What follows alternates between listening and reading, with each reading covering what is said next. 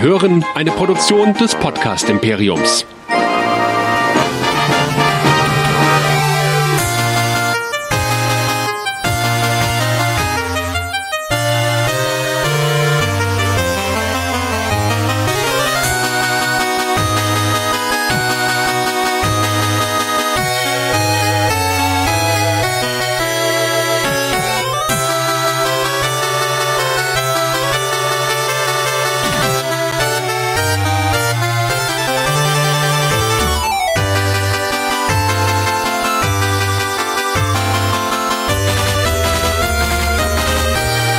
Erste Folge Brothers Brüder.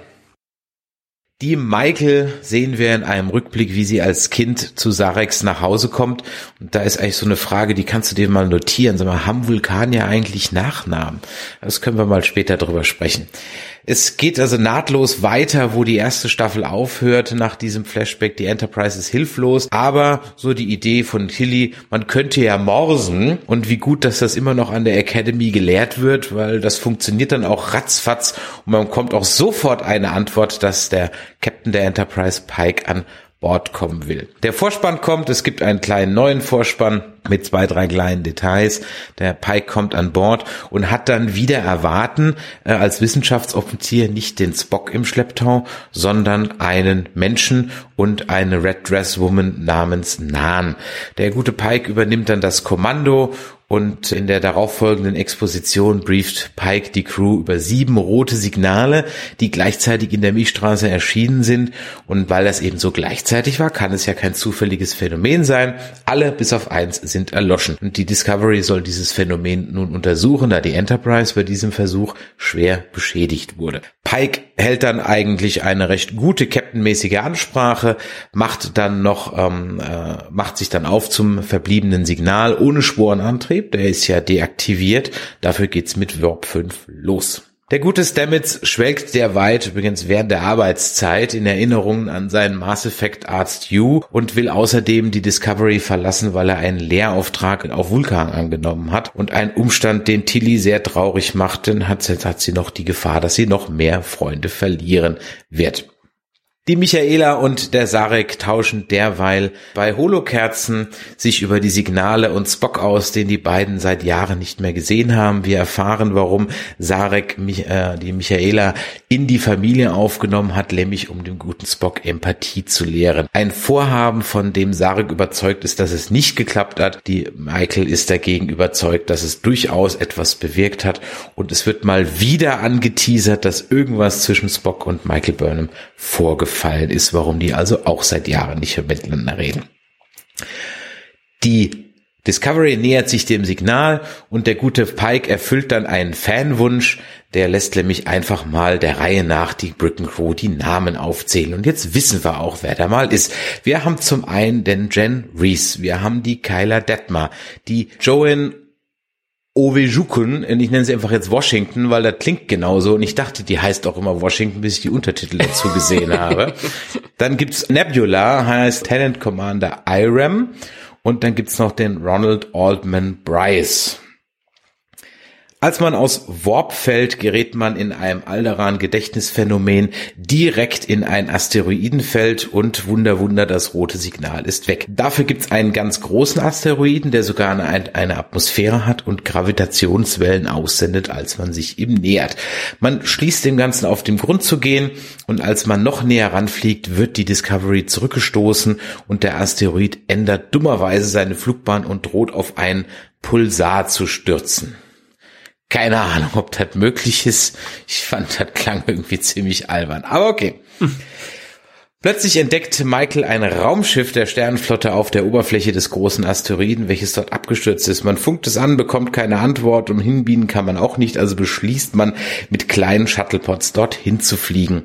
Derweil empfängt Tilly eine Erschütterung der Macht, also eigentlich von dem Myzen-Netzwerk, irgendwas auf dem Asteroiden ist dort und die Michael soll herausfinden, was es ist. In schicken, direkt aus Star Trek 11 entsprungenen Spandex-Anzügen macht man sich also auf den Weg.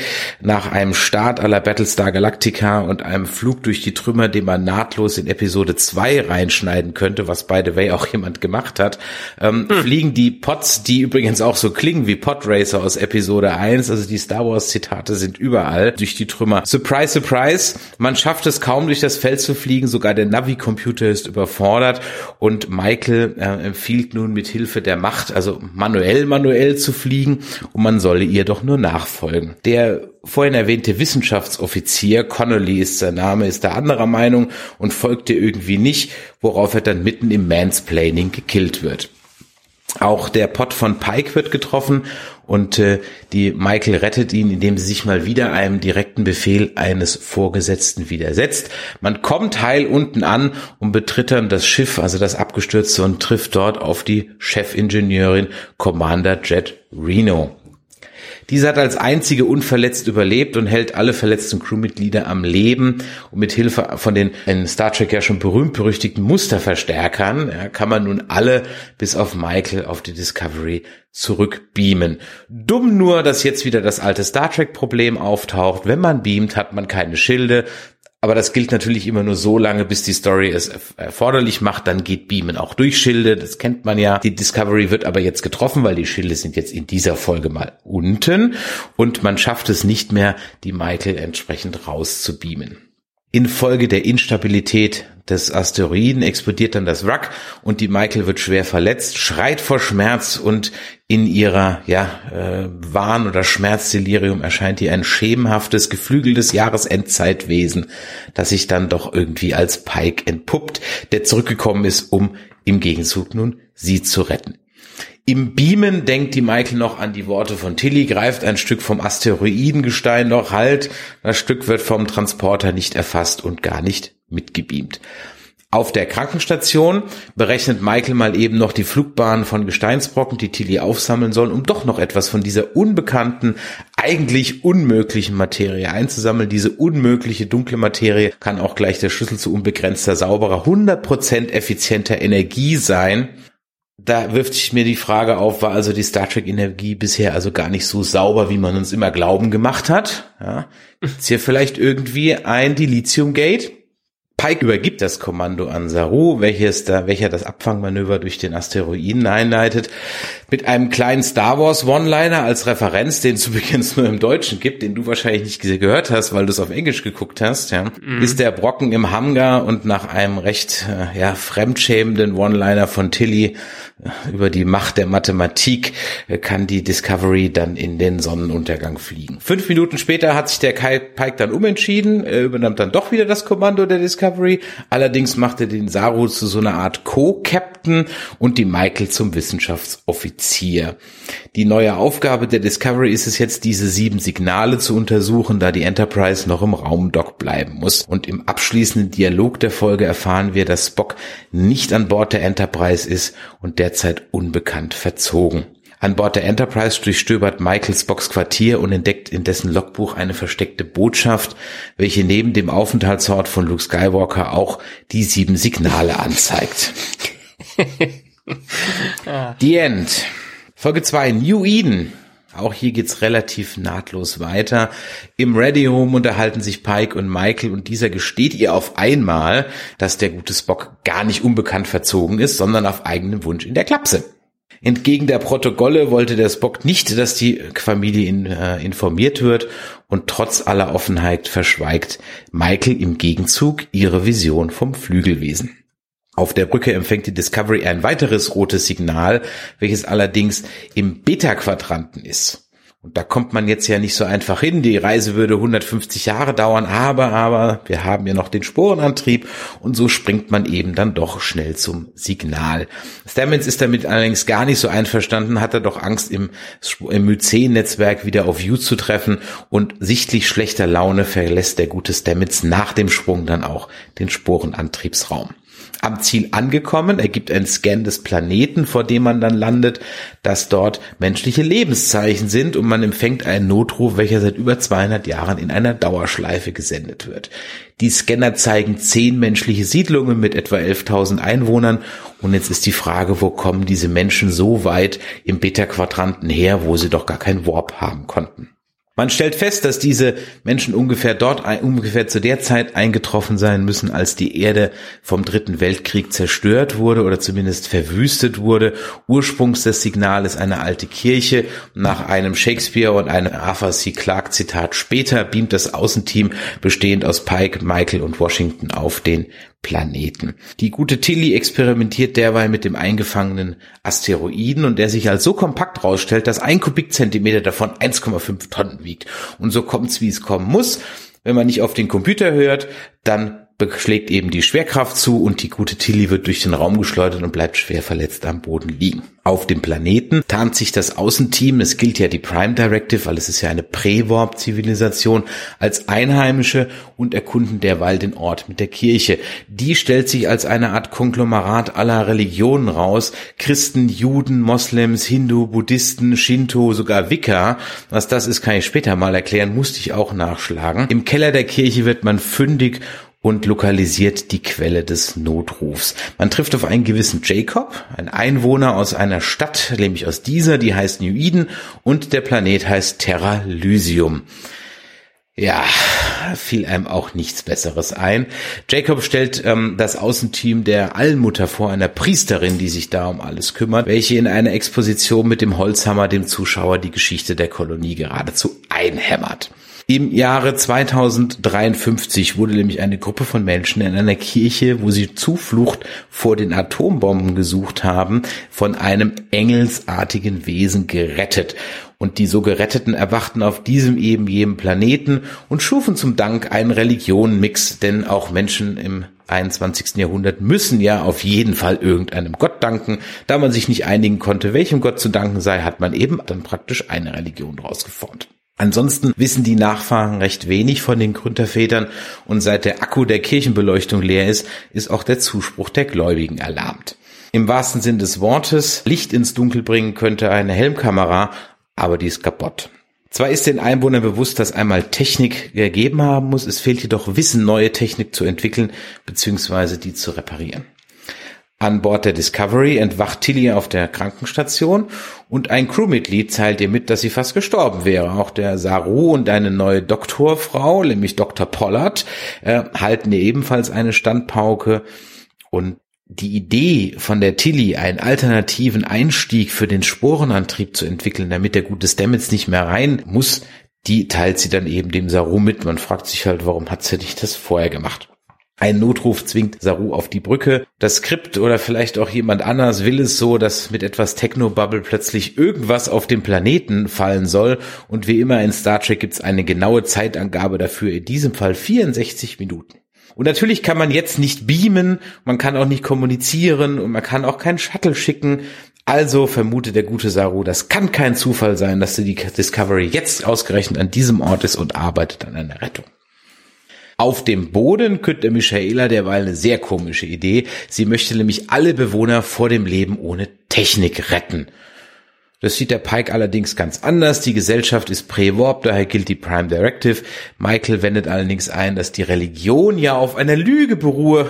Ach, äh, und man daher die Menschen aufklären müsse mit Hilfe der Wissenschaft. Der gute Jacob, also der Bewohner von New Eden, ertarnt das Außenteam und obwohl Pike weiterhin alles abstreitet und abhauen will, stoppt der Jacob das Außenteam mit einer Blendgranate und sperrt unsere Helden, naja, mehr schlecht als recht ein. Man kann sich befreien, doch jetzt hält der Pike immer noch an der Tarnung fest und derweil denkt Tilly laut über eine Lösung des Strahlensproblems nach, wird vom namenlosen Crewmitglied darin bestärkt, einen Plan auszuarbeiten. Man könne doch mit dem Asteroiden und seiner dunklen Materie im Hangarraum irgendwas anfangen. Nur mit dem Nachthemdchen bekleidet rennt Tilly auf die Brücke, erklärt den Plan der Crew, die natürlich so überhaupt nicht drauf gekommen wäre, dass man nämlich einfach mit dem Raumschiff in die Ringe reinspringt und dann wie mit einem Auto, das hat sie wirklich gesagt, Donuts fährt beziehungsweise fliegt und dann irgendwie mit Technogebabbel und Schwerkraft irgendwie irgendwas zurückzieht. Auf dem Planeten verpetzt der, weil der Jacob das Außenteam an, bei der Allmutter, die davon jedoch nichts hören will. Ein Stupid Kid im Hintergrund fummelt am Phaser rum, stellt diesen mal eben auf Überlastung und wird fast getötet. Allerdings kann der Pike sich auf diesen selbigen Phaser werfen wie auf eine Handgranate und nimmt so selbstlos die Explosion auf sich. Nun ist guter Arzt teuer und man bringt ihn äh, in die Kirche, damit die Götter die Rettung erledigen. Derweil ist natürlich die Enterprise oben, äh, die Enterprise sage ich schon, die Discovery. es ist so eine Enterprise-Story. ja. Derweil hat natürlich die Discovery oben schon den Tag längst gerettet. Man kann also wieder beamen und unter den Augen der Allmutter und von Jacob wird das Außenteam nach oben gebeamt. Das namenlose Crewmitglied gratuliert Stilly zu ihrem Erfolg und dann fängt es plötzlich bei der Tilly an zu ticken, denn Stilly war eigentlich der Spitzname einer Schulfreundin, die sie auf der Highschool hatte. Als sie den Computer befragt, wo denn die Schulfreundin heute wäre, an Bord der Discovery kommt raus, dass sie weder an Bord der Discovery noch sonst irgendwo ist. Die ist nämlich schon seit Jahren tot was das wohl ist. Dem wiedergenesenen Pike gesteht Michaela ihre Engelssichtung und man ist sich darüber einig, dass das kein Zufall gewesen sein kann, zwei oder dreimal solche Phänomene mit einem engelsartigen Wesen und immer wieder rote Signale. Im Tausch für eine Energiezelle offenbart sich Pike, Jacob bekommt dafür die Helmkamera, diese zeigt die letzten Geschehnisse im Jahr 2053 und einen Engel, der erscheint, dann bricht die Aufzeichnung ab. Auf dem Planeten erleuchtet mit Hilfe der Batterie der gute Jacob die Kirche und die Strö Gläubigen strömen herbei. Folge 3, Point of Light, Lichtpunkt. Die Amanda Grayson, ich muss da immer an Dick Grayson denken irgendwie, das ist ein blöder Nachname, ja, besucht die Enterprise, denn sie braucht die Hilfe von der Michaela. Die gute Amanda hat die Akte von Spock aus der Sternenflotte gestohlen, genauer gesagt die medizinische Akte, und bittet Mary Sue äh, Michaela, diese nun zu entschlüsseln. Denn in dieser Akte hofft sie die Antwort auf die Frage zu finden, warum Spock aus der Klapse geflohen und dabei angeblich gleich drei Ärzte umgebracht haben soll. Nachdem man die Akte erfolgreich geöffnet hat, erfahren wir, dass Spock den Red Angel schon seit seiner Kindheit immer wieder gesehen hat und gezeichnet hat und auch jetzt wieder aufs Neue beginnt ihn zu zeichnen. Die Michael gesteht der Amanda, dass sie Spock vor Jahren auch absichtlich verletzt hat, um ihn vor den Logikextremisten zu retten. Äh, ja, was sie genau getan hat, verrät sie ähm, und aus Gründen der Spannung auch dieses Mal nicht. Nur so viel, der Spock muss schwer gekränkt sein und deswegen entschließt sich Amanda alleine auf die Suche nach Spock zu gehen. Wir starten den B-Plot der Folge und springen nach Kronos. Dort tagt der Hohe Rat der nun wieder behaarten Klingonen. Und nachdem man sich dann darauf geeinigt hat, ob man den Zuschauer nun länger mit Untertiteln nerven möchte oder nicht, erfahren wir, dass Lorel die letzte Klingonin ist, die also mit Socken im Mund sprechen muss. Denn die anderen kann man neuerdings wieder sehr gut verstehen. Außerdem erfahren wir, dass sie die Häuser vereinen will und man künftig unter imperialer, also einheitlicher Flagge und auch mit ganz neuen schicken, aus Tostern direkt stammenden D7-Kreuzern das Universum erobern will und nicht mehr eben als unvereinte Häuser. Nach allerlei seltsamen Irrungen und Wirrungen und einem heimlichen Chat zwischen Michael und Ashwok erfahren wir, dass Lorel A ein Albino-Kind hat, B es Mikrofon-Make-up gibt, C Sektion 31 in Form des Imperators nun die Fäden auf Kronos zieht und D Lorel ab sofort nur noch mit Mama angesprochen werden möchte. Das klingt irgendwie wie Mutti hier bei uns zu Hause. Und was die Klingonen dann auch mit lauten, wie ich fand, ziemlich nach Buhrufen klingenden Begeisterungsstürmen auch super fanden. Ashwok, der von den Klingonen in seiner neuen Form überhaupt nicht mehr akzeptiert wird, schließt sich dann Giorgio an und auch damit Sektion 31. Man kann das Albino-Kind noch retten, denn das wird auch bei Sektion 31 untergebracht, denn das wäre nur eine Last für Lorels Herrschaft gewesen. Außerdem greift man als C-Story das Geisterproblem von Tilly wieder auf. Ähm, diese sieht immer noch ihre alte Schulfreundin und vertraut sich dem nunmehr zum Schiffscounselor mutierten Dr. Michael an. Ähm, und da der Geist laut Aussage von Tilly nicht weiß, was Tränen ist, kombiniert Michael Sherlock Holmes, dann muss es ja ein außerirdischer äh, Organismus sein, der mit den Sporen reagiert. Das ist völlig klar. Und weil sie ist ja auch noch Xenoanthropologin, was sie auch nochmal nebenheil betont. Na gut, im Maschinenraum findet dann Stamets äh, auch und äh, Saru auch heraus, dass also die gute Tilly wirklich in der Tat von einem Art Pilz besessen ist und mit Hilfe der dunklen Materie kann man also diesen Blob aus Tilly herausziehen und ihn in ein Stasekraftfeld einfangen. Die End für diese Folge. Folge 4, an Obol for Charon, also der Charons Pfennig, Besuch auf der Disco. Nummer eins von der Enterprise kommt an Bord und berichtet ihrem Kumpel Pike von den Fortschritten der Enterprise-Reparatur und dass wahrscheinlich am ganzen Trouble einfach nur das Holotelefon schuld ist, das für die Fehlfunktion verantwortlich ist. Der gute Pike beschließt daraufhin, den ganzen Kram wieder rauszureißen womit man dann auch wieder diese Geschichte erklärt hätte. Und bei einem abschließenden Burger erzählt äh, Nummer eins dann noch, dass äh, irgendwas an dem Verschwinden von Spock stinkt. Sie teilt äh, Pike die Warp-Signatur von Spock Shuttle mit und ist damit aus der Folge auch schon wieder raus. Die Enter, nee, die, der Discovery, ich will immer Enterprise sagen. Die Discovery jagt dem Shuttle von Spock hinterher, noch urplötzlich fällt man aus Warp und verursacht wird das Ganze von einer rotglühenden Kugel im All. Man findet heraus, dass diese Kugel über 100.000 Jahre ist, 566 Kilometer im Durchmesser hat und größtenteils organisch besteht, also eine Lebensform, wie die Sternflotte so nicht kennt. Und da macht die Discovery doch endlich mal ihrem Namen alle Ehre und entdeckt mal was.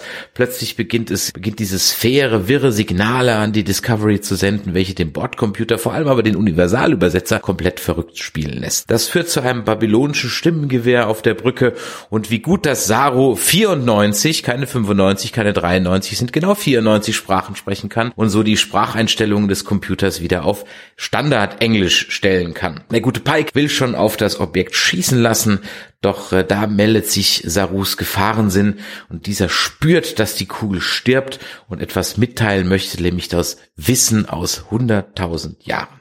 Der heutige B-Plot wird äh, uns präsentiert vom Pilzblob. Da man, um sich von der Kugel zu befreien, den Sporenantrieb benutzen möchte, bereitet Stamix also selbigen vor. Und auf einmal macht es Bumm und alles ist kaputt. Und der Blob, den man vorher in einem Stasefeld hatte oder in einer Holdings oder eigentlich da in dem Antrieb von der Sporenkammer hatte, ist frei und fällt sofort auf Tilly her. Saru geht's derweil immer schlechter und er meldet sich bei Dr. Pollard.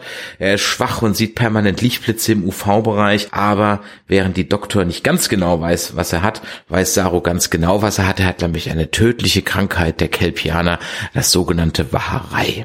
Dennoch hat er als einziger die völlig naheliegende Idee, dass man ja, um dem Virus der Sphäre Herr zu werden, ein, werden einen digitalen Antivirus mit dem Schiffssystem installieren könnte, um dann eben gegen diesen zu kämpfen. Der neue Chefprogrammierer der Discovery, Michael, schreitet auch sofort zur Tat und äh, findet sogar noch Zeit äh, neben dem Retten des Schiffs für ein emotionales Gespräch mit Saru. Da die Antikörper etwas länger brauchen und das äh, Shuttle von Spock auch immer weiter droht sich zu entfernen und man bald es nicht mehr einholen kann, hilft Michael eben nochmal schnell im Maschinenraum aus. Dort angekommen sieht sie, wie Stamets versucht, mit dem Blob zu sprechen. Und das bringt Michael auch auf die Idee, na, man könnte ja vielleicht auch mal mit versuchen, mit der Sphäre zu sprechen. Und wie war das nochmal mit den UV-Lichtern, die der gute Saru immer sieht? Das sind natürlich Morsezeichen der Kugel oder sowas in der Art. Und surprise, surprise, es stimmt, es ist aber nicht der erste Kontakt, sondern eigentlich der letzte. Denn diese Kugel stirbt und möchte ihr Wissen aus hunderttausend Jahren Erfahrung und Universum weitergeben. Und eben weil diese Kugel stirbt, ist das auch der Grund, warum das Waharei bei Saro ausgelöst wird, weil die Kelpianer sind so empathisch, dass wenn die den Tod nur bei anderen spüren, fangen die selber an zu sterben. Saru überzeugt Pike, dass diese Kugel nur Wissen mitteilen will, dass man sie also nicht bekämpfen muss und passt den Universalübersetzer an und in weniger als 20 Sekunden überträgt die Sphäre 100.000 Jahre Wissen in die Datenbank der Discovery und explodiert und gibt die Discovery frei.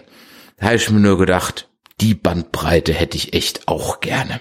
Dumm nur, der Spock ist fort. Im Pilzraum bohrt sich derweil Stammis in äh, Tillys Hirn, was äh, gar nicht mal so schlimm ist, wenn man nebenher David Bowie Songs zur Beruhigung singen kann.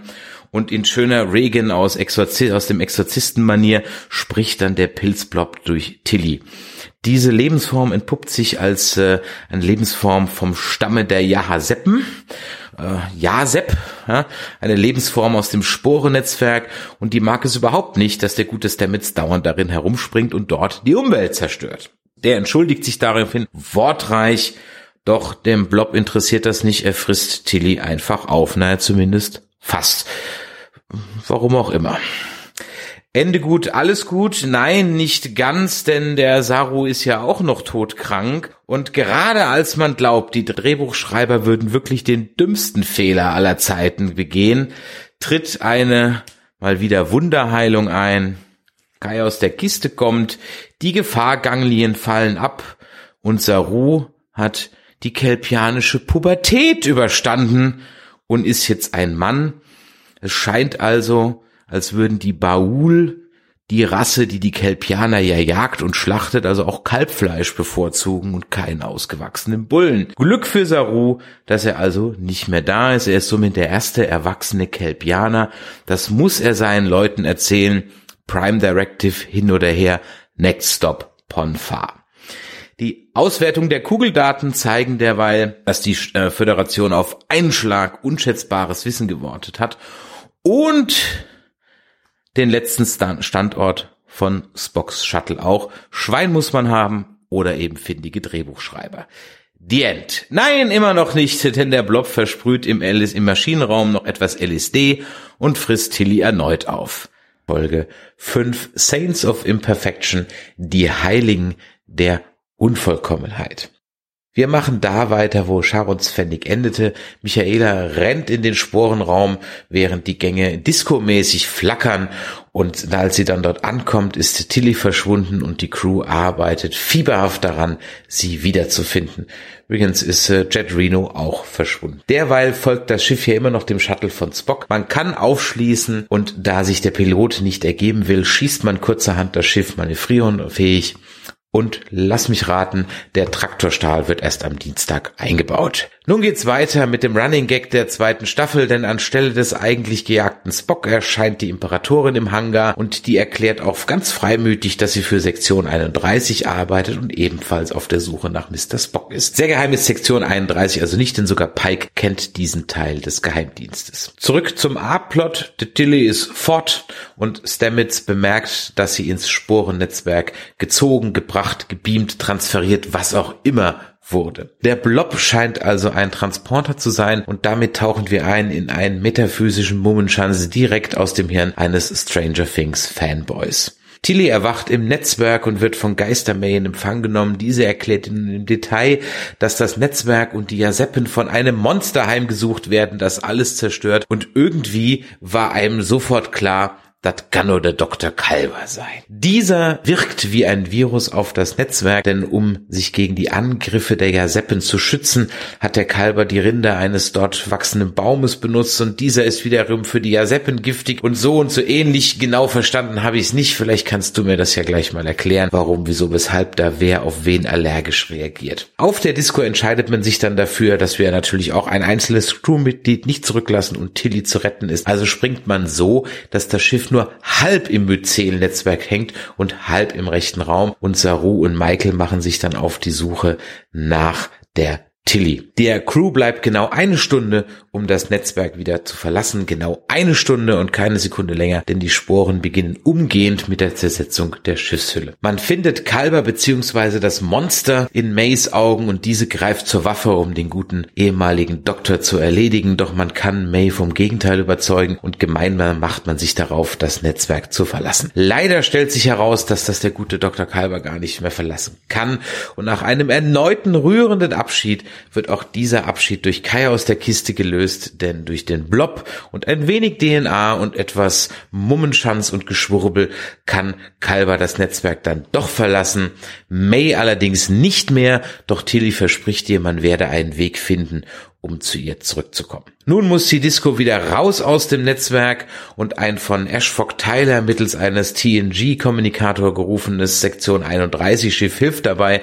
An Bord befindet sich dann auch Admiral Wales äh, Cornwall und mit Hilfe einer kleinen Exposition erfahren wir mehr über die roten Signale, welche jetzt mit Tachyonstrahlen in Verbindung gebracht werden. Dann bleibt also nur Tarnvorrichtung, Zeitreisen oder irgendwelche Transportertechnologien oder alles zusammen und Pike soll jetzt mit Sektion 31 zusammenarbeiten und das untersuchen. Aus diesem Zweck wird der Ashford Tyler jetzt Verbindungsoffizier auf der Disco und Michael muss Pike nun erstmal erklären, wie das Ganze nun läuft. Tyler gut, Wok böse. Die End. Folge 6. Sounds of Thunder, Donnergrollen. Totgesagte leben ja bekanntlich länger und wer will hier widersprechen, wo der Beweis doch offenkundig auf der Krankenstation liegt. Der gute Kalber fühlt sich allerdings nicht so wie sich selber, sein Körper ist nicht der gleiche und damit fehlt ihm etwas, das ihm besonders ausmachte. Die Frage ist also, ist Kalber noch Kalber? Hat Kalber überlebt oder ist er ein neuer Kalber mit Kalbers Erinnerungen? Ist Kalber nun Ketero und allen möglichen Fragen? Und wer auf diese doch sehr interessanten Fragen Antworten sucht, der muss allerdings eine andere Serie gucken, denn Disco liefert sie noch nicht. Wir freuen uns derweil mit Stamets, denn Schatzi ist wieder da. Das ist ja auch was Schönes. Wieder da ist auch die rote Laterne, diesmal aber außerhalb des Föderationsraums, nämlich über der Heimatwelt von Saru, Kaminar. Wer nun noch an einen Zufall glaubt, der glaubt auch an den Weihnachtsmann. Mit Maximum Warp geht's also dahin. Und vielleicht ist ja dann der rote Engel die lenkende Hand, die Michael in ihrem Voice-Over in der letzten Folge so angesprochen hat. In Orbit von Kaminar angekommen, versucht Pike die sogenannten Baul zu rufen, die andere Rasse, die also auf diesem Planeten lebt. Wir haben ja schon diesen Planeten gesehen in The Brightest Star, einem der Short Tracks man kommt da an im Orbit von Kaminar und der Pike versucht, die Baul zu rufen. Bereits vor 20 Jahren gab es einen Kontakt zu dieser Spezies, allerdings, welcher allerdings zu nicht zu allzu großem Interaktionen führte. Und nach einer heftigen Diskussion, ob und wer nun auf dem Planeten biegen darf und wie weit man sich über die Prime Directive hinwegsetzen darf, setzt sich mal wieder Michaela und Saru gegenüber Pike durch und die beiden materialisieren in einem Außenteam direkt vor Sarus Schwester Serana. Nachdem der Anfangsschock sich gelegt hat, erfahren wir bei einer Tasse Tee, dass auch Sarus Vater inzwischen dem Baul geopfert wurde. Zwar hat Sarana keinen roten Engel, aber immerhin ein rotes Licht gesehen.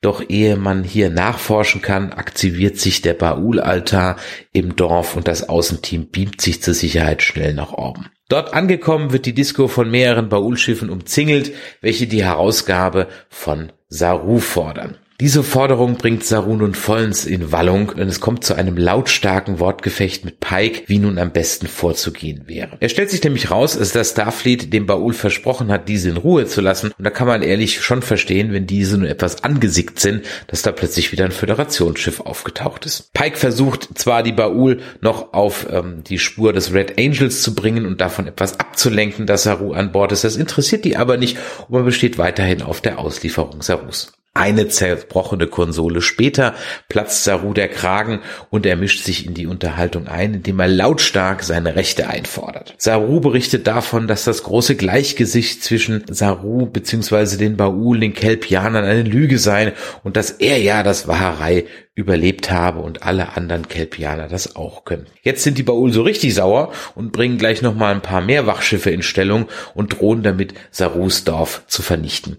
Der nun völlig renitente Saru wird daraufhin von Pike der Brücke verwiesen und Saru beamt sich in einem selbstlosen Akt in das Dorf, um sich auszuliefern. Daraufhin ziehen die Wächterschiffe sich zurück und eine riesige Stadt oder eine Station erhebt sich aus dem Meer und Saru ist verschwunden. Dank der allwissenden Google-Sphäre erfährt dann der bis dahin doch recht gut gelaunte Zuschauer, dass die Baul nicht immer die Jäger auf Camino äh, Caminar waren, sondern bis vor 2000 Jahren, 300 Jahren ungefähr war es genau umgekehrt. Die schon fast ausgerotteten Baul erschufen daraufhin das Netzwerk an Pylonen, um alle Kelpianer, die kurz vor dem Waharei stehen, einzusammeln und wahrscheinlich zu töten. Man beschließt, das Waharei nun allen Kelpianern zugute zu kommen, indem man die Schallwellen Schallwellen, welche das Waharei bei Saru ausgelöst haben, durch das Vakuum, Vakuum des Raumes auf dem Planeten schickt. Dadurch werden alle Kelpianer stimuliert, erleben das Waharei und können sich nun gegen die Baul erheben. Das kann halt auch nur klappen, wenn man in Physik geschlafen hat und deswegen auf solche Ideen grundsätzlich kommen kann. Daraufhin laden die Baul alle Pylone auf, um alle Kelpianer auf einmal auszulöschen eigentlich teilweise auch unnötig, denn der Tsunami ausgelöst von der 15 Kilometer großen Baul-Station, hätte das Dorf von Saru schon ohnehin zerstören müssen. Aber da das den Drehbuchschreiber nicht aufgefallen ist, steht das Dorf auch. Also Glück für die Kelpianer, dass auch in Erdkunde jemand gepennt hat. Saru sitzt mit seiner Schwester derweil im Gefängnis der Baul in einem umgebauten Transporterraumset und aus einem Tümpel im Raum erhebt sich nun ein Baul und dieser erzählt Saru dann nochmal die Story vom Jäger und Gejagten. Der inzwischen bärenstarke Saru kann sich befreien, zerstört alle Wächterdrohnen und bastelt daraus mal flugs einen Kommunikator und kontaktiert die Disco. Die Baul stehen kurz vor dem Ziel, doch da erscheint Kai aus der Drehbuchkiste in Form eines Red Angel oder des Red Angel und rettet den Tag. Saru kann dank seiner Augen, die er dieses Mal einsetzt, ohne dass Michaela ihn darauf hinweist, genau erkennen, dass es sich um ein humanoides Wesen in einem Anzug handelt. Ein paar Zitate alter Griechen später endet die Folge in einem schönen Dialog zwischen Saru und Serana, welche fortan helfen will, einen Weg zu finden, ein neues Gleichgewicht mit den Baul zu finden. Michael beschließt indes, nach Vulkan zurückzukehren, um auch hier nach Antworten zu suchen. Folge 7, Light and Shadow, Licht und Schatten. Logbuch von Michael, viele bedeutungsschwangere Sätze direkt aus dem Hirn von Tim Betzko. Vergangenheit, Gegenwart, Zukunft, Geburt, Leben, Tod und so weiter. Ferner steht nun fest, denn anders kann es nicht sein. Der geneigte Fan wusste beim Wort Tachyonin ja sowieso schon gleich, was Phase ist. Der Engel ist ein Wesen in einem fortschrittlichen Raumanzug und ein Zeitreisender. Das sehen wir übrigens nun auch im Intro, denn dort wurde aus dem schemenhaften Wesen des Engels nun eine Risszeichnung, wie auch die anderen Dinge, die da in dem Intro dargestellt werden. Also man kann sich im Intro nochmal den Anzug des Engels sehr genau angucken. Macht wahrscheinlich keiner, weil sowieso jeder auf Intro überspringen klickt. Wollte ich gerade mal sagen, du hast mich völlig überrascht. Also manchmal, manche Intros lasse ich ja dran, weil ich die cool finde, wie zum Beispiel bei äh, Daredevil, aber das Track-Intro überspringe ich immer. Gut, manchmal reinschauen. Ja, es ändert sich doch ab und zu mal. Wie in der letzten Folge angekündigt, macht sich die Michael auf den Weg nach Vulkan, während die Disco im Orbit um Kaminar bleibt. Schick in Zivil trifft Michael auf Vulkan ein. In diversen Rückblenden erfahren wir nun mehr über die Beziehung zwischen Michael und Spock und ihre Probleme mit Emotionen, aber auch, dass sie sich durchaus einmal sehr nahe standen. Leichter machen es diese Erinnerungen aber nicht, vor allem weil es sich Sarek per Vulkania-Yoga von Fachleuten auch Tokma genannt in Trance ommt und der Sinn der Übung ist es, die Suche nach Spocks Seele, welche er allerdings nicht finden kann. Das ist ja auch kein Wunder, denn Spock ist in der Schlucht des sichelförmigen Mondes gleich links von Vulkan auf dem Pilgerpark zum römischen Imperium verborgen, welches ihn von allem abschirmt.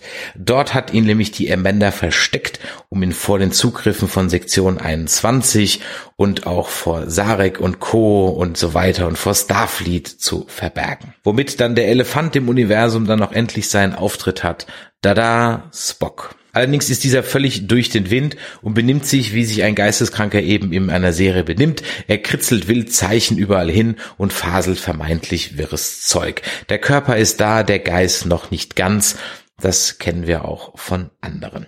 Nach und nach trifft die ganze Familie Spock in der Krypta ein und während Sarek Spock an Sektion 31 überstellen will, diskutiert man die ganze Sache noch aus, was man denn machen könnte, denn nur Sektion 31 könne Spock helfen, denn die haben eine Technik, die neuronalen Impulse neu auszurichten und ihn damit zu heilen. Zur Überraschung aller äh, möchte Sektion 31 Spock aber jetzt gar nicht helfen, sondern einfach nur dessen Erinnerungen extrahieren, was gleichermaßen das Ende von Spock bedeuten würde.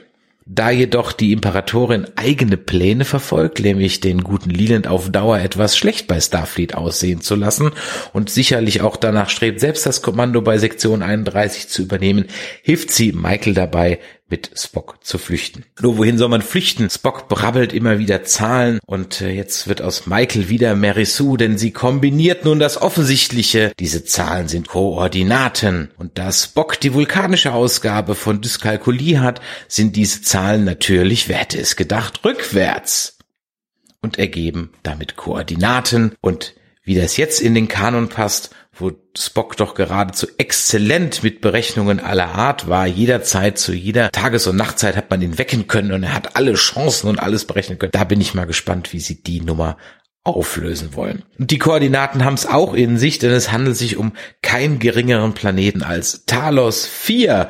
Und da klingelt natürlich bei jedem bekennenden Trekkie sofort die Alarmglocken, denn Talos 4, das wissen wir, ist tabu. Auf dem Sektion 31 Schiff erfahren wir dann noch einen Story-Twist der besonders unnötigen Art, denn der gute Leland ist nicht mehr der gute Leland, denn er ist dafür verantwortlich, dass Michaels Eltern tot sind. Im heutigen B-Plot öffnet sich vor der Disco eine Raumzeitverzerrung. Pike und Tyler nähern sich in einem Shuttle und werden in die Anomalie gezogen. Dort verschwimmen alle Zeitlinien und in genau fünf Stunden werden beide an der Strahlung sterben. Die Crew der Disco versucht also alles, um die beiden zu retten. Dank tardigraden DNA behält Stamets in diesem Zeitwirrwarr den Überblick, begibt sich per Beamen in das Shuttle und kann es aus der Anomalie fliegen. Plötzlich erscheint jedoch ein ungebetener Gast, eine um 500 Jahre gealterte Sonde und auch stark modifizierte Sonde, welche nun entfernt und sehr entfernt oder eigentlich gar nicht entfernt an die Wächter aus Matrix erinnert, welche das Shuttle angreifen. Da sich die Sonde auch noch in den Bordcomputer hackt, sieht man sich gezwungen, das Shuttle zu zerstören. Das merkt auch die Sonde und transferiert sich, wie auch immer, kurzerhand in, Namen habe ich vergessen, Nebula. Ihr wisst alle, wen wir meinen. Folge 8. If Memory Serves oder Gedächtniskraft. Previously on Star Trek. Wer hätte das gedacht? Wir sehen alte Szenen aus The Cage, dem ursprünglich ersten Pilotfilm von Star Trek, damals noch mit leicht anderen Rollen. Wir kennen ja jetzt hier den Pike, wir haben Number One schon gesehen und auch Spock war damals schon an Bord. Und irgendwann wurde dieser Cage-Film dann auch, da eigentlich nicht irgendwann, sondern auch schon in der TOS-Serie als Canon verwurstet, nämlich dann in der TOS-Folge Talos 4 Tabu. Michael und Spock flüchten also Richtung Talos 4. Dort angekommen droht man unvermittelt in, eine, in ein schwarzes Loch zu stürzen. Doch der rechtzeitig erwachte Spock kann eingreifen und steuert das Shuttle durch das schwarze Loch, welches sich als Illusion der Talosianer entpuppt, die eben auf Talos leben. Gelandet und ein paar Fanservice-Blumen später erscheint Wiener, ein Charakter, den wir aus der Star Trek Pilotfolge The Cage eben auch schon kennen. Sie agiert als Sprachrohr der eigentlich nur telepathisch kommunizierenden Talosianer. Die sehen zum Glück noch aus wie früher, nämlich wie die Wächter aus den Marvel Comics, die im, by the way, drei Jahre vor TOS am Start waren. Also da hat dann TOS doch eher von Marvel was abgeguckt. Bock, dessen Hirn immer noch völlig verdreht ist, benötigt die Hilfe der Talosianer. Die wollen aber auch, da sie sich dem verschrieben haben, die Menschheit oder das Universum besser zu verstehen und sie außerdem noch Drehbuchschreiber haben, mit denen sie unter einer Decke stecken, als Preis für Spocks Hilfe, nämlich die Erinnerung von Michael und Spock haben, nämlich daran, was sie einst entzweit hat. Da aber noch 40 Minuten zu füllen sind, will ich die Michael nicht sofort ein, sondern erst nach einigem Bitten, um das Ganze etwas in die Länge zu ziehen. Wir tauchen also ein ins Box Gehirn und beim ersten Trip in sein Hirn erleben wir die Nacht, in der Michael von Spockens weglief. Direkt in den Wald der Vulcan Forge. Das war zwar bisher immer eine Felsenwüste, aber sei es drum. In diesem Wald wird dann die Michael auch von einem Monster vermeintlich getötet oder sie wird getötet. Doch der Red Angel erscheint dem jungen Spock und dieser kann seine Eltern wecken und die retten dann Michael. Doch der Red Angel hat noch eine weitere Vision für Spock. Diese führt ihn auf einen unbekannten Eisplaneten und von dort muss er mit ansehen, wie eine unbekannte Spezies in riesigen Raumschiffen viele Planeten der Föderation, die Erde, Vulkan, Andoria und so weiter zerstört. Dazu erfahren wir auch, dass der Red Angel wohl ein Mensch ist. In einer weiteren Hirnwindung hinten links sehen wir dann, dass Bock natürlich nicht zum Mörder wurde, als er aus der Klapse geflohen ist. Er hat ganz brav den vulkanischen Nackengriff angewandt. Bei dieser Szene frage ich mich immer, wann ich wohl mal eine Szene in einer Irrenanstalt erlebe, in der der vermeintlich Irre nicht alles voll kritzelt. Warum kriegen die eigentlich immer Stifte? So, nun ist es endlich soweit. Wir erfahren, dass Michael und Spock getrennt hat. Wir erfahren, dass Michael Spock einst von sich stieß, da sie nur sein Bestes will, nämlich ihn und seine Familie vor den Logikextremisten zu schützen. Das versteht der junge Spock aber gar nicht. Das war's dann auch schon. Da hatte ich mir jetzt irgendwie mehr erwartet als einen Streit unter Geschwistern. Also da haben mein Bruder und ich uns schlimmere Dinge an den Kopf geworfen. Okay, Immerhin, ganz ohne Folgen ist der Streit für Spock auch nicht geblieben, denn er rettet sich aus Angst vor weiteren solchen Verletzungen nun in die Logik. Ja, er dankt sogar Michael dafür, dass sie ihm zeigte, wie schädlich seine menschliche Seite sein kann. Währenddessen leistet Sektion 31 ganze Arbeit, die Disco aus der Suche nach Spock rauszuhalten. Man beschäftigt die Crew mit den Untersuchungen der Sondentrümmer und auch mit vielen anderen unnützen Dingen rund um den Orbit von Kaminar. Aber da entdeckt man an Bord plötzlich, dass jemand drei unautorisierte Transmissionen gesendet hat und das hat dann doch Pikes Neugier geweckt. Es bedarf aber einer Gedankenprojektion von Wiener und Spock, um Pike zu ermutigen, nach Talos zu fliegen. Fliegen? Warum sollen wir fliegen, wenn wir auch sporen können? War das nicht das Ding, das man vor zwei Folgen eingemottet hat? Aber egal, ab mit Stamets in die Kiste, doch Moment, der Antrieb funktioniert nicht, er wurde manipuliert und na, wer sollte es anders gewesen sein als natürlich Sektion 31 in Form von Tyler auf dem Schiff. Dieser ist sich zwar keiner Schuld bewusst, was aber für Pike ein klares Zeichen ist, dass er sich seiner Schuld gar nicht bewusst sein kann, denn auch in seinem Hirn wurde laut Meinung von Pike, also von Sektion 31, herumgepusht. Ab in die Brick. Der Zuschauer weiß es indes besser, denn die von der Sonde besessene Nebula ist dafür verantwortlich. Ariam. Ariam, genau. Per Warp geht's also jetzt nach Talos, dicht gefolgt von einem Sektion 31 Schiff. Dort angekommen erfassen sowohl die Transporter der Disco als auch des Sektion 31 Schiffes Michael und Spock. Und wenn jetzt beide am Transporter äh, Chief den Befehl zum Hochbienen geben, dann werden die doch im Transporterschal zerrissen. Wiener kann Pike überzeugen, nachzugeben und so beamt das Sektion 31 Schiff, 31 Schiff Michael und Spock an Bord und warpt davon. Allerdings stellt sich schnell heraus, dass man nur Projektionen der beiden aufgesessen ist und die echten Pendants landen per Shuttle ganz gemütlich an Bord der Discovery. Linet ist platt, die Imperatorin feixt und überlegt sich schon mal, wie sie ihr neues Sektion 31 Büro einrichten wird. Mit dieser Aktion ist aber auch klar, die Discovery hat Befehlsverweigerung vergangen und ist damit eigentlich jetzt auf der Flucht. Der B-Plot steht diese Woche für Beziehung. Ganz im Mittelpunkt stehen Stamets und Dr. Kalber und es kommt, wie es kommen muss. Kalber prügelt sich in der Messe mal kräftig mit Tyler, ganz in US-Serienmanier wird dann auch alles geklärt. Ganz sauber war es nicht, aber jemand hatte auch, aber niemand hatte auch keinen besseren Vorschlag und da merkt man, warum die dann auch ein paar Jahre später Counselor eingeführt haben. Stamets und Kalber ergründen derweil ihre Beziehung. Kalber hat irgendwie das Gefühl, dass er gar nicht hierher gehört und macht deswegen erstmal Schluss. Folge 9 Projekt Dedalus. Project Dedalus. Admiral Wales kommt in geheimer Mission auf die Disco. Dem Erbauer sei Dank, denn immer wenn der gute Admiral erscheint, geht's mit der Story auch voran. Sie schreitet auch gleich zur Tat und unterzieht Spock einem Lügendetektortest. Wie das eben so ist mit dieser Art Test, wenn der Verhörte glaubt, die Wahrheit zu sagen, hilft das Ergebnis auch nicht wirklich weiter. Die Verwirrung ist komplett, nachdem man vermeintliche Aufnahmen der Überwachungskamera aus der Irrenanstalt gesehen hat, die Spock eindeutig beim Ermorden von Ärzten und Pflegern zeigen. Abgesehen von Spock gibt es einen zweiten Grund, für den guten Admiral an Bord zu kommen.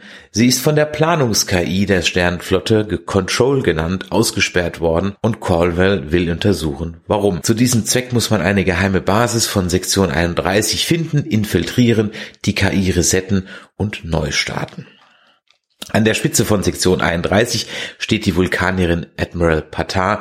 Die ist im Nebenberuf Extremlogikerin wenn man halt sonst keine anderen Hobbys hat. Die Frage, wie so jemand überhaupt den Job als Admiral bekommen hat, stellt die Serie nicht und wir sollten das lieber auch nicht tun. Die heutige B-Story besteht aus einem weiteren Streit zwischen Spock und Michael. Beide werfen sich gegenseitig vor, arrogant zu sein, womit sie dann eigentlich auch beide recht haben. Recht hat Spock allerdings auch mit der Bemerkung, dass Michael sich für alles selbst die Schuld gibt und Michael hat recht, wenn sie es findet, dass Spock alles an ihr auslässt. Dieses Mal lässt er das an einem Schachbrett aus.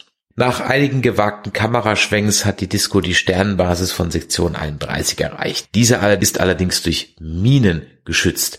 Minen, die sind doch illegal. Ein sinnloses Gesetz, das deswegen wohl auch zu TNG und Deep Space Nine Zeiten schon wieder ad acta gelegt wurde. Leider wird die durchaus interessante, wenn auch vielleicht etwas kleinliche Diskussion zwischen Admiral Pike, äh, Admiral Cornwall und Pike von der Handlung unterbrochen, denn die Minen greifen das Schiff an und Pike darf endlich auch mal Schilde hoch sagen. Mary hat die rettende Idee, Zufällige Manöver müssen her, um den Minen auszuweichen. Drei Omega Theta Gamma Alpha Theta Beta Ausweichmanöver später, direkt aus dem Föderationslehrbuch ist auch dieses Problem gelöst und man kann die Station erreichen und wird auch direkt von ihr gerufen. Admiral Patar erscheint auf dem Viewscreen und stößt allerlei leere Drohungen aus. Daher flux ein Außenteam bestehend aus Michael, Ariam und Nahen an Bord der Station gebeamt, um dem Ganzen auf den Grund zu gehen. Doch dann folgt die böse Überraschung. Der Admiral ist schon seit zwei Wochen tiefgefroren. Mit wem hatte man also gerade gesprochen?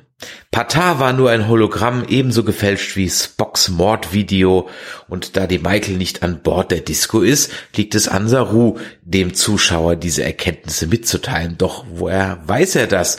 Nun, der Holo-Admiral hat keine Infrarotstrahlung, weil Föderationskameras praktischerweise auch gleichzeitig Infrarotsignale übertragen, hat der Saru das eben gemerkt. Und Tilly merkt eigentlich auch nun, was der Zuschauer gleich komisch fand, warum das Außenteam eigentlich so mir nichts, dir nichts an Bord gelassen wurde. Denn an Bord ist Control und die will an Ariams Hirn. Diese ist, wir erinnern uns ja, von einem fremden Virus, nämlich von der Sonne, also Sonde 500 Jahre aus der Zukunft befallen worden. Kaum an Bord beginnt Ariam sofort damit, Control zu helfen. Control möchte nämlich das Wissen vom Weltraum Wikipedia äh, in sich vereinen, um sich zu entwickeln, um ein Bewusstsein zu erlangen. Aber hat es nicht schon ein Bewusstsein, wenn es weiß, dass es ein Bewusstsein braucht, um ein Bewusstsein zu haben? Egal. Ariam wird von Nan die, by the way, gar keine Inderin mit Kieferprothese ist, wie ich immer dachte, sondern ein Alien vom Planeten Basan und das ist eine Atemhilfe äh, daran gehindert und zum Dank reißt die Ariam diese Atemhilfe aus dem Backen. Das tat wirklich weh. Nun ist es an Michael Ariam aufzuhalten und in einem Kampf, der nur ganz leicht an den Kampf von Neo vs. Agent Smith erinnert, gelingt es Michael Arian in eine Luftschleuse zu drängen. Fast vollständig vom Control übernommen, beginnt Ariam die Daten vom Space Google Monster in die Datenbank der Station zu laden. Michael versucht die Tür zu öffnen, Tilly redet auf sie ein. Leider ist der Algorithmus stärker als die freundlichen, die freundschaftlichen Klischeebande und so gibt es kein Serien Happy End und Ariam lädt munter weiter die Daten hoch. Also befiehlt Pike, Michael die Luftschleuse zu öffnen. Ed Michaela macht, was sie am besten kann, nicht gehorchen. Doch Nan rettet den Tag. Sie ist nämlich nicht erstickt, kann sich mit letzter Kraft an den Knopf der Luftschleuse retten und ihn die Luftschleuse öffnen. Mit ihren letzten Worten ruft Ariam Michael zu, sie solle noch Projekt Daedalus googeln und wird ins All geblasen. Folge 10 The Red Angel, der rote Engel. Keine Disco-Stimmung an Bord. Man trägt Ariam zu Grabe, statt dem antierenden Captain oder einer engen Freundin hält Michael den Hauptteil der Trauerrede. Unser Ru singt ein traurig Lied dazu. Ergreifend. Die Disco hat die Sektion 31 Station zerstört. Das erfährt man so im Nebensatz. Allerdings befürchtet man, dass die KI sich noch irgendwohin retten konnte. Die Untersuchung von irgendwelchen Technobubble-Daten in Arians Hirn ergab, die Biozeichen des Red Angels entsprechen denen von, wait for it, Michael. Yeah. Vorspann. Jetzt lässt Sektion 31, die inzwischen auch angekommen sind, mal so richtig die Hosen runter. Denn Leland und der Imperator erzählen der erstaunten Disco Crew, dass Sektion 31 diesen Red Angel Anzug gebaut hat, und zwar als Antwort auf die Zeitreiseexperimente der Klingonen. Der Anzug, der eigentlich zerstört sein sollte, erlaubt es einer Person, mittels eines Wurmlochs durch die Zeit zu reisen. Doch damit nicht genug der plötzlichen Storywendungen. Leland gesteht auf sanften Druck von Michael, dass er für den Tod von Michaels Eltern verantwortlich ist. Diese waren nämlich auch Mitglieder von Sektion 31. Doch STD wäre nicht STD, wenn damit schon alles gesagt wäre. Nein, denn es waren auch Michaels Eltern, die diesen Red Angel Anzug gebaut haben. Die waren nämlich der misanthropischen Meinung, dass entscheidende Entwicklungssprünge einer Zivilisation nur durch Zeitreisende ausgelöst werden können. Zumindest was transparentes Aluminium angeht, haben sie ja auch eigentlich sogar recht. Damit der Anzug funktioniert, braucht man aber einen Zeitkristall. Und diesen hat man, da man selber keinen hatte, flugs mal den Klingonen und zusammen mit dem Plänen vom Todesstern und der Bundeslade gestohlen. Die Klingonen sind dann zurecht angesickt und töteten daraufhin Michaels Eltern und Michael musste halt eben das Ganze mit ansehen. Michael ist jetzt auch ziemlich sickig und bricht dem Leland gleich mal die Nase. Spock und Ray Michael reden mal wieder. Dieses Mal geht aber kein Schachspiel zu Bruch und nachdem man sich wieder verträgt, heckt man einen Plan aus, den Red Angel, also Michael, zu fangen.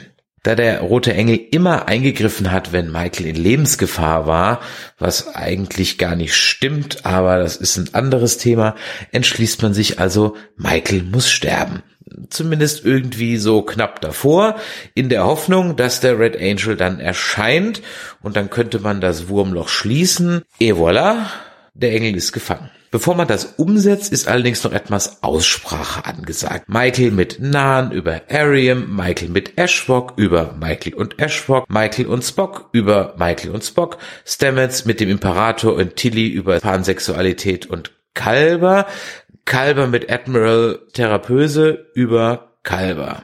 Der Kalber möchte nämlich auch kein Arzt mehr sein, sondern lieber ein jugendlicher Klischee-Latino-Lover im Bossanzug und rennt deswegen auch so rum. Meine Theorie ist ja, die hatten kein Geld mehr und der Typ musste seine eigenen Klamotten zum Set mitbringen, aber weiß ich nicht. Ähm, da man keinen Counselor an Bord hat, sucht er also Rat bei Admiral Cornwell, die praktischerweise auch Therapeutin ist, haben wir ja letzte Woche in einem Nebensatz erfahren. Diese gibt ihm den guten Rat, ob der richtige, der neuer Weg ist, herausfinden du wirst, wenn du ihn gehst. Yoda wäre so stolz auf sie gewesen. Da man, warum auch immer, keine Zeit verlieren darf, werden Alternativen gar nicht geprüft und man schreitet zur Tat. Michael soll ersticken, der Red Angel greift ein, wenn's schief geht, wird's der Doktor schon richten. Exakt zwei Minuten bleiben Michael den Red Angel anzulocken. Exakt zwei Minuten, dann ist sie erstickt. Nach etwas Torture Porn auf dem Viewscreen erscheint dann auch der Red Angel, die Falle schnappt zu und er ist gefangen. Wer nun erwartet hat, dass Michael daraus steigt, der sieht sich getäuscht. Es ist nicht Michael, es ist die Tochter von Michael und Emperor Giorgio. Ach nee, halt, es ist ihre Mutter. Pum, pum, pum, pum. Nicht ganz. Leland macht noch einen auf Nick Fury, sticht sich ein Auge aus. The End. Folge 11. Der Zeitsturm Perpetual Infinity. Wir sehen, was wir schon wussten, die junge Michael und ihre Eltern in einer wissenschaftlichen Station auf Vulkan. Falsch. Es ist eine wissenschaftliche vulkanische Kolonie, zumindest wenn man den US-Einblendungen Glauben schenken mag. In den deutschen Untertiteln ist es eine wissenschaftliche Station auf Vulkan. Das ist auch ein interessantes Detail.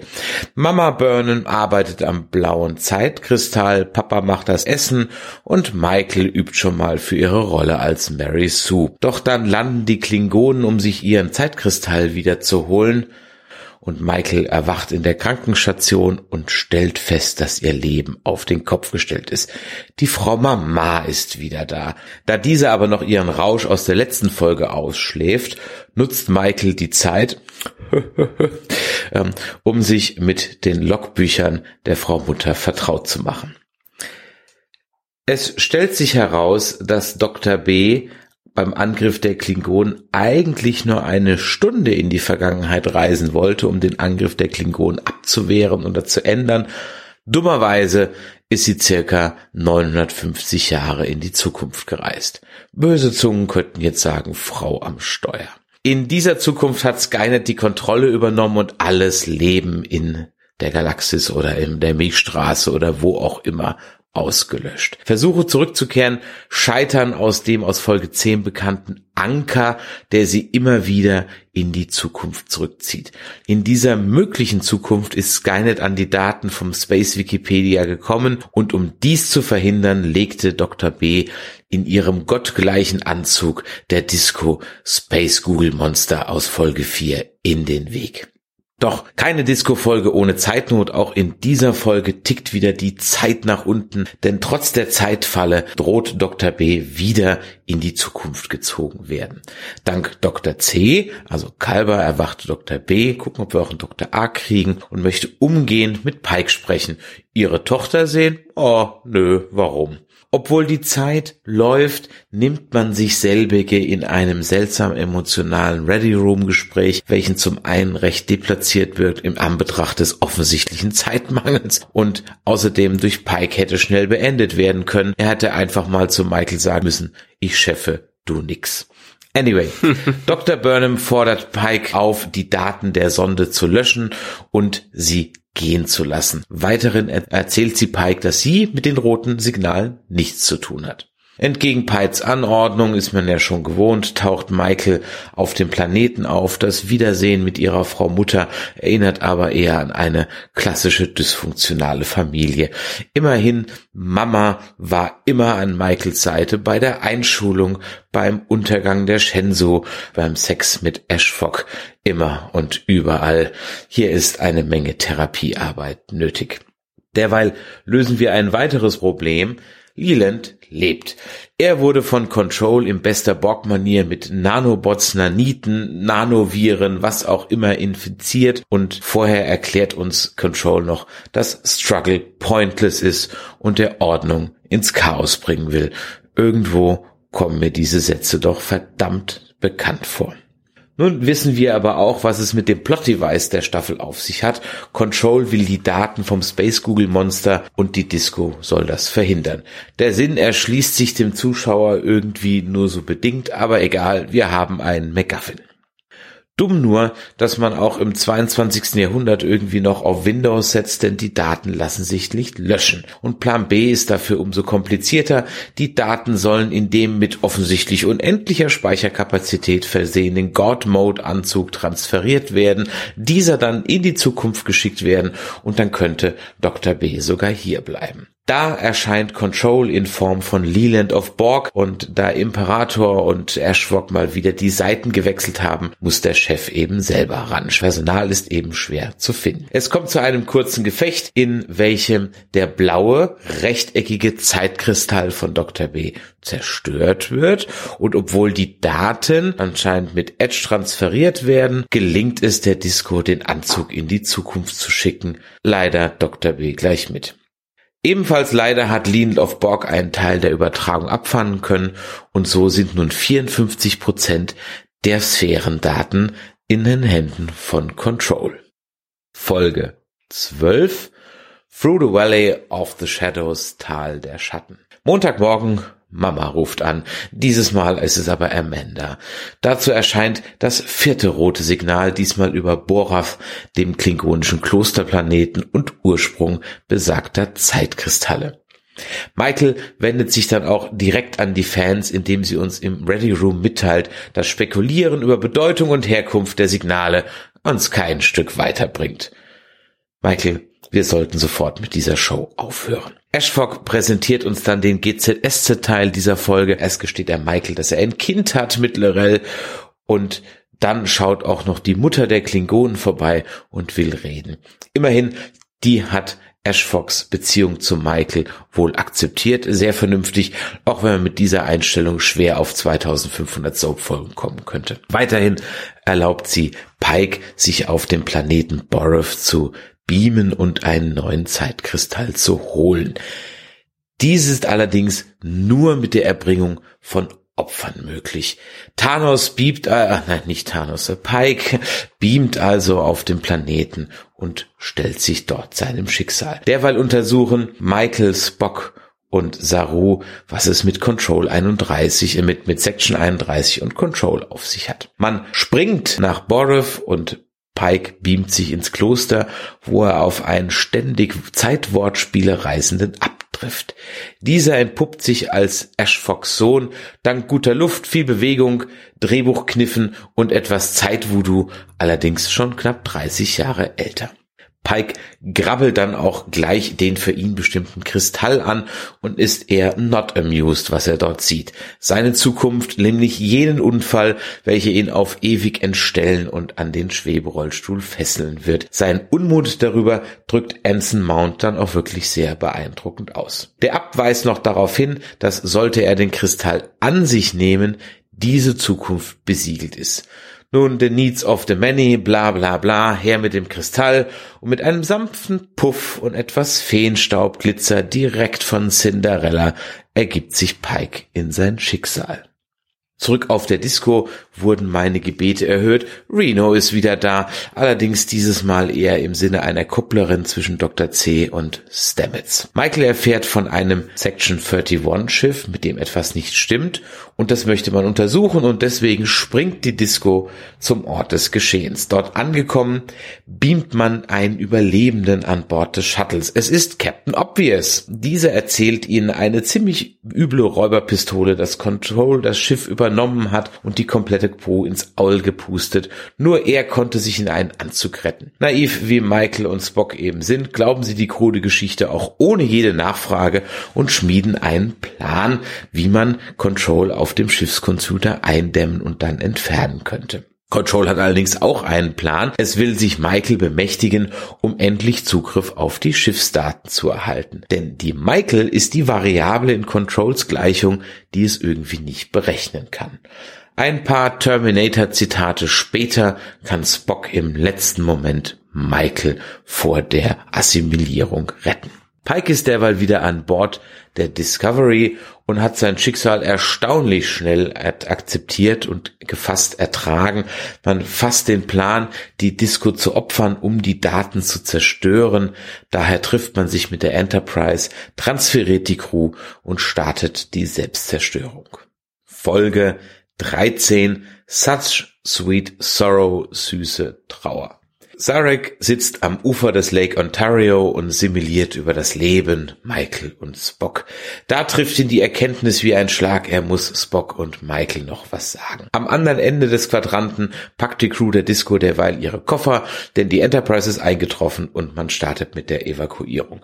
Da Control die Subraumkanäle nun blockiert, kann man auch keine Verstärkung rufen. An dieser Stelle kommt die tickende Uhr dieser Folge ins Spiel. Die Flotte von Sektion 31 unter der Kontrolle von Control wird bald eintreffen. Beim Verpacken des Drehkörpers ihrer Mutter hat Michael eine Vision vom Ende der Disco Crew. Leland of Borg stürmt die Brücke und tötet alles. Vielleicht war es aber auch nur ein Déjà-vu von Galaxy Quest, denn doch dort sieht das erste Ende ziemlich genauso aus. Der Bösewicht entert die Brücke und erschießt den Hauptcast. Und genau wie in Galaxy Quest hat Michael ja auch ein Omega 13 und kann damit die Zeit beeinflussen. Wer mehr über Galaxy Quest wissen möchte, der kann ja mal bei unseren Kollegen von Sie reden reinhören. Die haben nämlich gerade ein Podcast zu Galaxy Quest gemacht. Vorsicht, es könnte die restliche Handlung von Discovery spoilern. Saru und Pike aktivieren die Selbstzerstörung der Discovery und begeben sich auf die Brücke der Enterprise, um sich das mächtige Badabum von dort aus anzuschauen. Zur Überraschung der Zuschauer sind die Helden der Show ehrlich überrascht, dass es nicht zum mächtigen Badabum kommt. Die Daten vom Space Google haben das Selbstzerstörungsmodul aktiviert. Auch Torpedos haben keine Wirkung, die Schilde sind oben.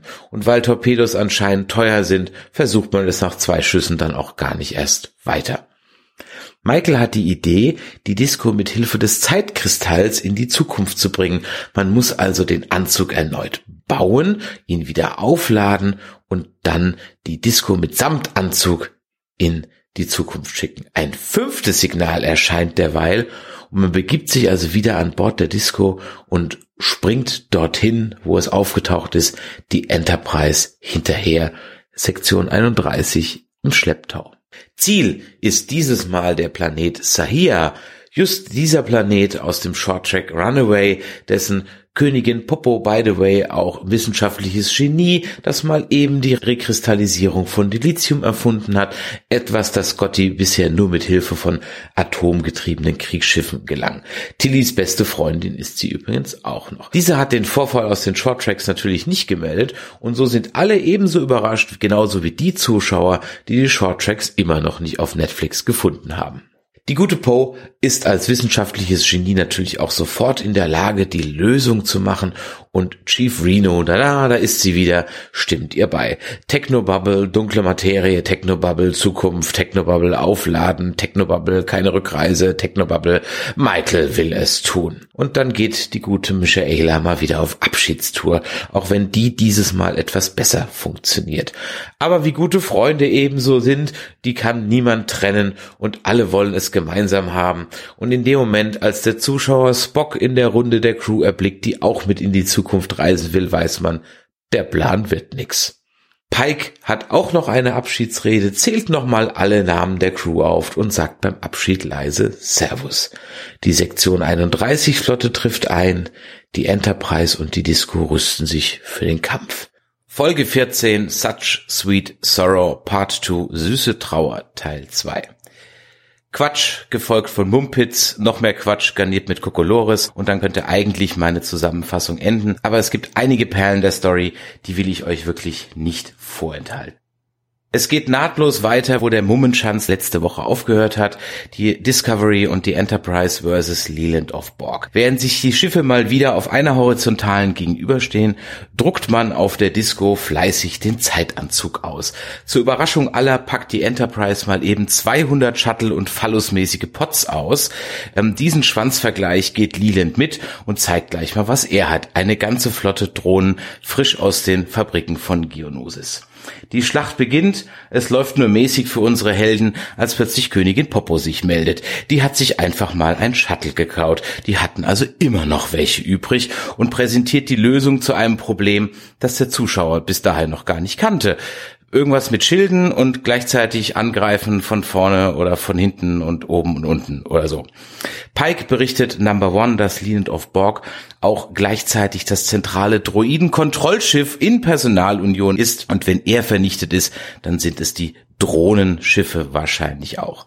Die Schlacht tobt, der Anzug ist fertig ausgedruckt, Stamets, Spock, Nelson und Tilly bringen ihn zusammen mit Michael in den Hangar.